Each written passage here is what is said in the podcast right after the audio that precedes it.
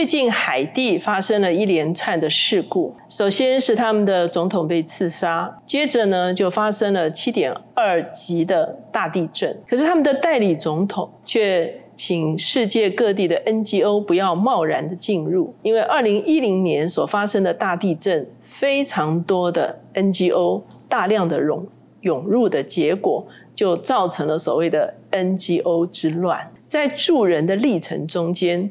我们有可能造成更大的伤害吗？我们选择什么样子的方式才是真正有益处的辅助呢？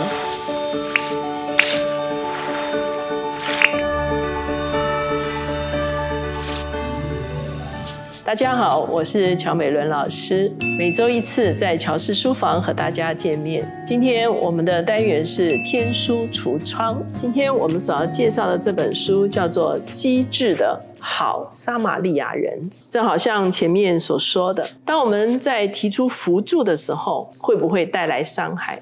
这也是这本啊书的英文名字的真正的意思哈，就是 When helping hurts 啊，什么时候我们想要帮助的时候，反而带来了伤害？他有两位作者。第一位是史蒂夫·考伯，他曾经担任国际饥饿援助组织中美洲和南美洲的区域总监。他目前是查莫斯经济发展中心的社区发展专家，也在圣约学院做助理教授。另外一位作者布莱恩·菲克，他是耶鲁大学的经济学博士。目前是圣约学院查莫斯经济发展中心的创办人兼执行董事。他专门研究的是国际经济和经济发展。在这本书的一篇推荐文的里面，他说这本书揭露了许多教会透过短宣在海内外进行扶贫事工，但不符合圣经原则的现象。那写推荐文的也是一个非常有经验的跨国服侍者，哈。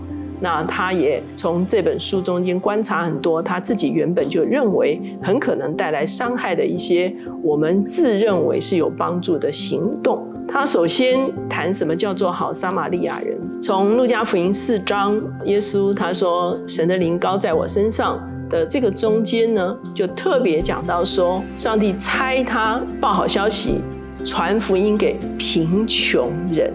当世袭约翰来问耶稣说：“你是那一位将要来的吗？”的时候呢，耶稣回答世袭约翰的门徒，也是用贫穷人有福音传给他们来作为一个回答。事实上，整本圣经充满了跟随上帝的人需要面对贫穷人的一个呼召。在社会学者罗德尼·斯塔克，他研究当时候罗马的这个大城的都市问题是非常严重的，可能有贫穷，可能有疾病，可能有制度不良。可是，在当时候，基督教展现有效的照护，以至于当时候的罗马皇帝尤利安，他抱怨说，有一群人不但照顾他们的穷人。同时也照顾我们的穷人，也就是说非基督徒的穷人哈，导致很多人就倾向基督教哈，这是最初这个罗马帝国的一个情形哈，甚至这个皇帝他说他要自己来开始帝国的慈善事业哈，免得太多人倾向基督教哈，所以也就是说在初代教会的发展中间呢。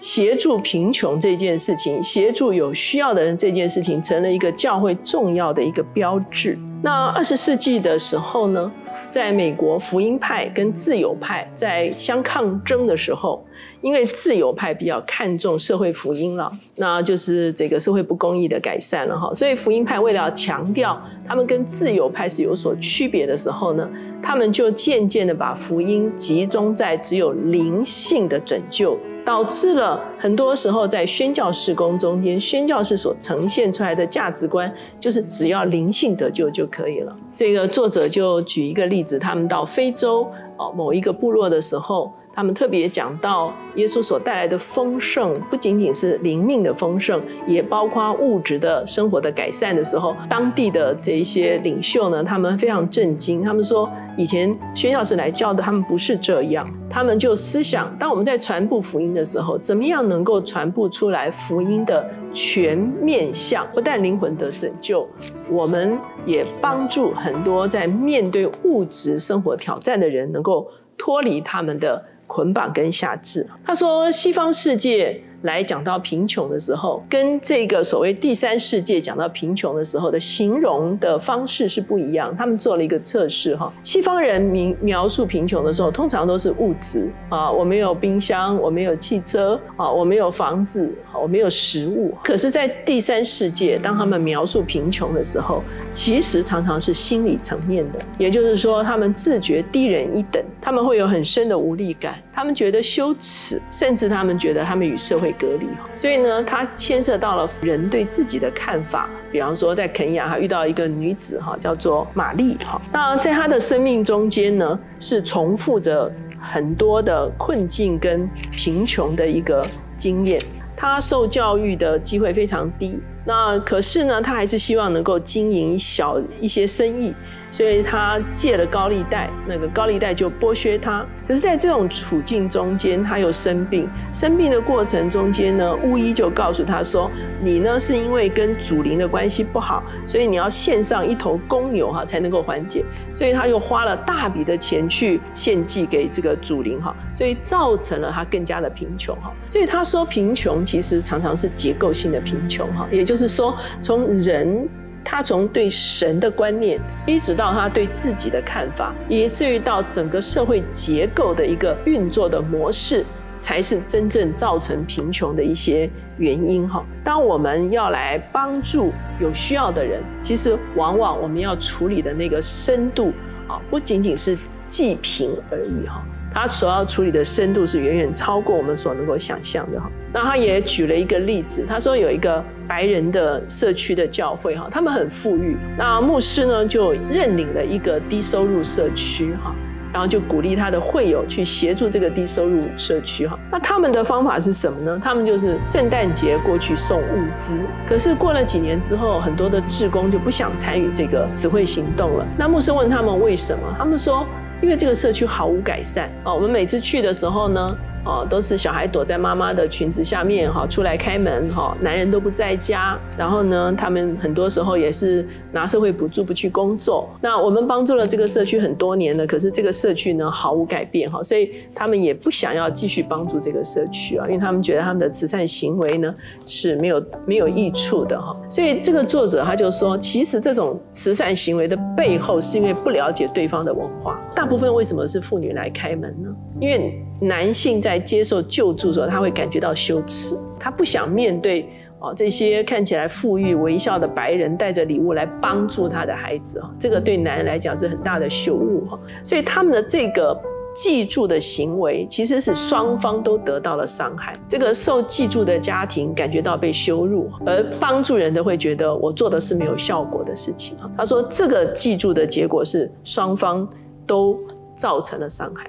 他举了一个正面的例子哈，他说在马里兰州巴尔的摩市有一个地方叫沙镇，这个地方也是低收入社区了哈，哦，有药物的问题、未婚怀孕、暴力，还有整个房屋都是破败的哈。那有一个市工叫做新歌城市市工，他呢用了二十年的时间，牧师马克直接搬进到这个社区的里面。他说他们搬到这里以后，两年什么事都没做。那做什么呢？就跟这些人厮混，跟他们当朋友，到最后呢，所有的人都认为他们就是他们中间的一员，不是想要来做什么事情，他就成立了一个单位，叫做人人之家，哈。他们就跟整个社区讨论改建其中一个破败的房屋，共同协力一起来改造这个一个破旧的房屋哈。在这个二十年的中间，他们目前有八十名员工，他们每一年在住宅、就业、健康照护、教育甚至艺术等等项目中间呢，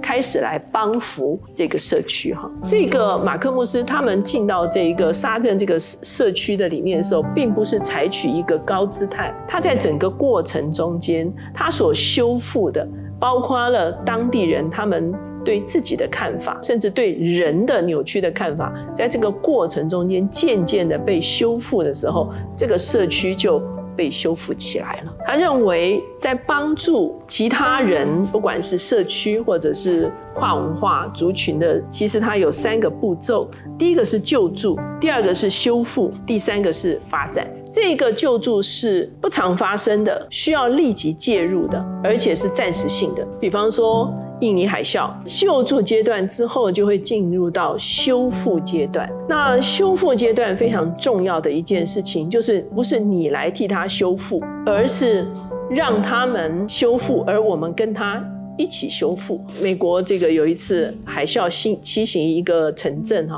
很多基督教的年轻人就过去帮助盖房子哈，修房子。可是他们第二年又去。啊，再看看他们的呃成果，或者是他们继续协助的时候呢，就发现当地居民坐在那边。喝饮料，看他们修房子，他并没有使当地人跟他们一起进到这个修复的过程中间的时候呢，那这个社区是没有办法再一次站立起来的。那他特别提到所谓的家长主义，哈，家长主义中间包括资源的家长主义、属灵的家长主义、知识的家长主义、人力的家长主义、管理的家长主义，哈，什么叫家长主义？就是我提供资源，我帮你做，哈，你什么都听我的。家长主义的结果就是。当地人认为他们不需要负责，因为他们知道，如果他们等得够久，我们便会负责。尤其当高高在上的北美中上阶层参与的时候，就觉得自己什么都不会做。他们知道，如果让这个外来者主导局势的时候，他们可以获得的资源会更多。这就是家长主义造成的余序哈。用什么东西来观察家长主义造成的错误的结果，其实就是现在的阿富汗撤兵这件事情哈。美国长期的帮助阿富汗，并没有让阿富汗真正的站起来。等到这个所谓老大哥撤掉的时候，就完全啊失去了。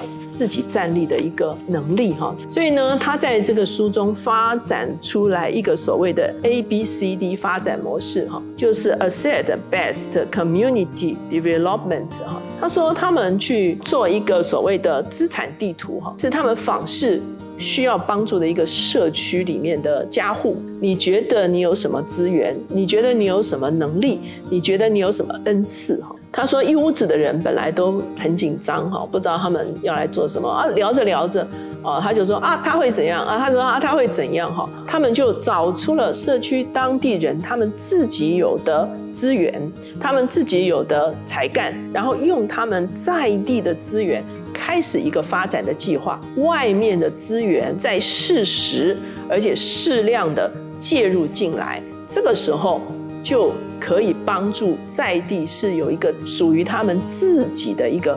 发展的这个过程，再来他提到一些实际的做法，特别是微型贷款。特特别提到这个尤努斯，大家都知道尤努斯是一个孟加拉的银行家，他其实自己是非常高阶的人哈。可是他发现，在孟加拉甚至印度哈，很多的穷人是贷不到款的啊，因为他没有什么信用啊，没有什么这个背景哈，所以他就开开辟了一个乡村银行。开办了这个微型贷款，比方说一个妇女哈，她想要车衣服卖给人家，她没有缝纫机，OK，我微型贷款给你哈，那你可以车衣服卖给人家，然后呢，你要把你贷的款还回来，这样我才可以贷给别人。它的回收率是百分之九十八。二零零六年的时候，尤努斯就得了诺贝尔和平奖哈，这是非常知名的一个 case 啊。坦白讲。整个世界经历这个疫情哈，我们已经分析过了，贫富不均的问题是会继续加剧的。整个世界差不多有三十亿的人口是活在贫穷线下，教会面对贫穷人的确是有一个不可推诿的责任。可是无论面对我们本地的社区，或者是遥远的贫穷地区，当我们要面对贫穷这个议题的时候，什么才叫做真正的？好，撒玛利亚人使那个地方的人从神观、从对自己的理念有一个真正的翻转，而不是只是不断的丢钱进去。我们怎么样不会介入过深，成为家长主义？我们怎么样使当地资源自己起来？我们才适时的介入。这个做法哈，其实成了他书中非常重要的一个主轴哈。所以。我们介绍这一本机智的哈撒玛利亚人给大家。